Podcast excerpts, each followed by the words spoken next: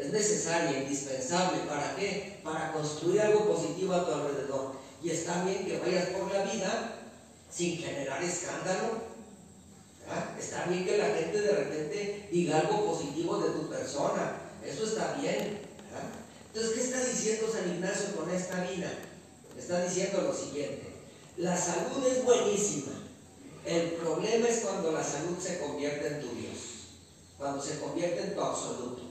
Y entonces, porque la vida nos pone frente a situaciones donde tú te preguntas si voy a arriesgar mi salud o no.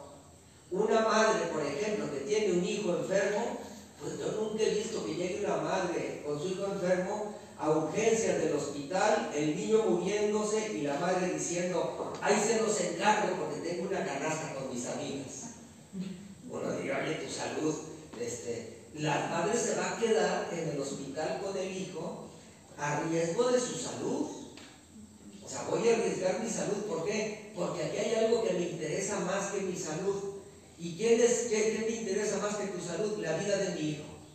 Yo voy a arriesgar mi salud para salvar la vida. Entonces, ¿qué está diciendo con esto San Ignacio? Que la salud no es Dios. La salud es buenísima, pero es relativa. Eso es lo que está diciendo. Cuidado con que tu libertad quede atada a algo que es bueno, pero que si lo endiosas, si lo absolutizas, te impide ser libre. ¿Para qué? Para arriesgar tu salud o la vida larga incluso. Fíjense, la vida es buenísima. Lo primero que aparece en derechos humanos es la vida, la vida. Pero de repente tienes personas, yo pienso por ejemplo Monseñor Romero, este santo del Salvador, que en un momento dado lo, amenazan, tiene amenazas contra su vida. Y entonces lo invitan de México para que salga del Salvador. Y él dice, ¿y qué voy a hacer yo en México? Lo invitan del Vaticano para que, y dice, ¿yo qué voy a hacer en el Vaticano? Pues aburrirme. Bueno, visitas el museo dos, tres veces y luego ya te aburres. Entonces dice, no, o sea, yo me quedo aquí sabiendo que estoy arriesgando algo. ¿Y qué es lo que estoy arriesgando? Mi vida. Pero frente a la defensa de la gente, siendo arzobispo de San Salvador, ante la defensa del pueblo que está encomendado, yo prefiero arriesgar que salir. Prefiero arriesgar que salir. ¿Qué pasa cuando una persona se arriesga como Monseñor Romero? Puede acabar como Monseñor Romero. Pero Monseñor Romero, esto, es interesante, ¿eh? porque Monseñor Romero unas semanas antes de que lo mataran hizo estos ejercicios espirituales. Tenemos las notas de Monseñor Romero que fue a hacer ejercicios espirituales con, con un jesuita fue a la casa de los jesuitas, se metió ocho días, estuvo haciendo sus ejercicios espirituales. Esto lo tenía clarísimo, esto lo trabajó y él lo dice, ¿verdad? O sea, mi vida, pues mi vida no es Dios, es relativa frente a la tarea que yo tengo de defender los derechos de mi pueblo.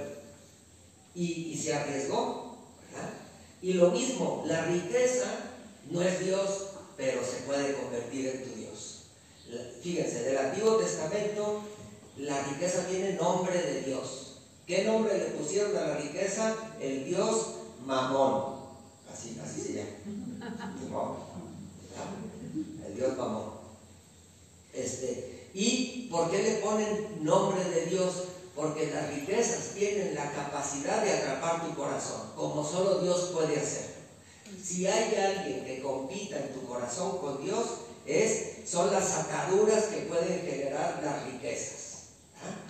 Porque, y eso lo, lo, tiene muy claro Jesús, en los evangelios hay relatos donde dices, este, este lo tenía clarísimo.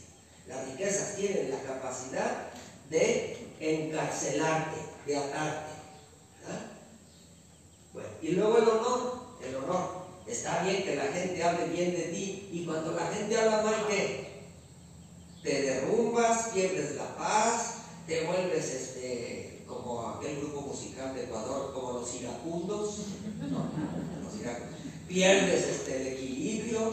Y entonces San Ignacio dice, ah, caray, a veces resulta que mi vida depende de la mirada ajena, de la opinión ajena, pues pierdes tu libertad.